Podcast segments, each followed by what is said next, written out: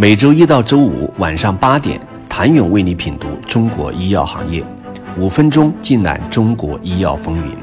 喜马拉雅的听众朋友们，你们好，我是医药经理人、出品人谭勇。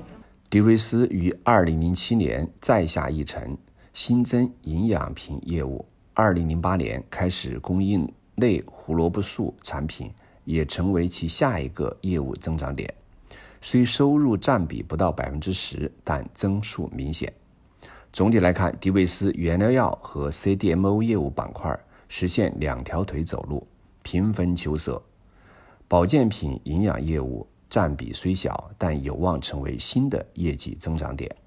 不过，迪维斯发展并非一帆风顺。二零一七年，迪维斯曾遭遇 FDA 警告性事件，指出其生产过程中不符合。CGMP 规定之处，核心产品奈普生等销售额一度下滑至低点。在整改后，相关产品重回美国市场。云开雾散的一天没有很快到来，可以明显观察到，该公司2017年财年和2018年业绩有明显波动，增速下滑，甚至出现负增长。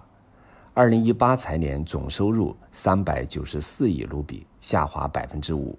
税后利润八十六亿卢比，下滑百分之十七。不过，后续迪维斯也更加重视规范性等类似问题。二零一九年总收入上涨百分之二十八，达五百零三亿卢比。新冠疫情席卷全球后，一时间原料药的波动和不确定性、物流的挑战、能源危机和地缘政治紧张局势问题频现，迪维斯也面临着前所未有的挑战。不过，在一片混乱与不确定性中，他迅速应对新出现的机遇，并展现了极强的适应能力。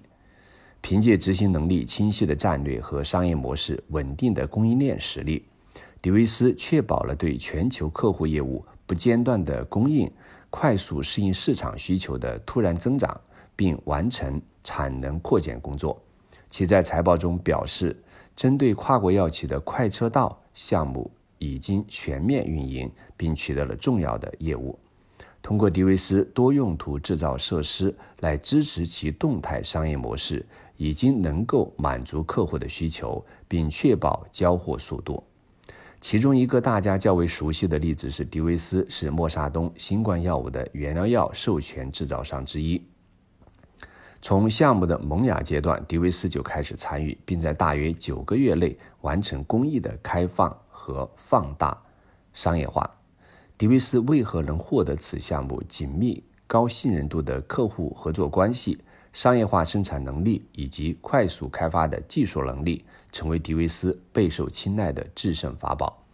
一些 CDMO 企业没有原料药制造产能，他们大部分卖掉了工厂，即使其中少部分留下了制造工厂，也仅用来完成最后阶段，且往往制造量不大。因此，这些公司需要采购用于原料药的化合物，这就是迪维斯为什么可以进入默沙东项目的原因。它可以为这个项目生产百吨级所需化合物，而很多 CDMO 企业并不具备提供现成的大批量生产力的能力。迪维斯拥有这个产能，即使现在没有这样的产能，也可以实现在三到六个月内达到这样的产能的能力。因为他们已经标准化了设备，使其扩容要容易得多。对其未来发展，迪维斯充满了信心。在财报中提及，由于新冠疫情导致供应链中断，原料药市场正在发生巨大变化。地缘政治形势和减少对中国依赖的需求，印度等国家的原料药出口比中国更受青睐。目前，印度是对出口贡献最高的市场。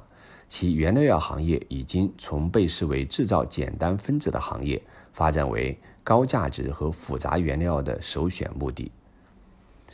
当然，原料药市场仍然大有可为。根据研究报告，预计在2022到2030年期间，原料药市场将以百分之六复合年增长速度增长，收入约为两千两百二十亿美元，增加到三千五百三十亿美元。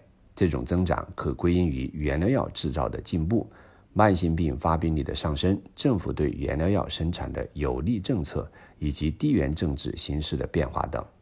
总的来看，迪维斯整体商业策略相对较为保守且专注，不是其他企业大肆收购、并购、扩大业务，做自己能力范围内的事情，且尽力做到最好。正因如此，迪维斯一路稳扎稳打，逐渐占领更多阵地，攀上顶峰。谢谢您的收听。想了解更多最新鲜的行业资讯、市场动态、政策分析，请扫描二维码或添加医药经理人微信公众号“医药经理人”——医药行业的新闻与资源中心。我是谭勇，明天见。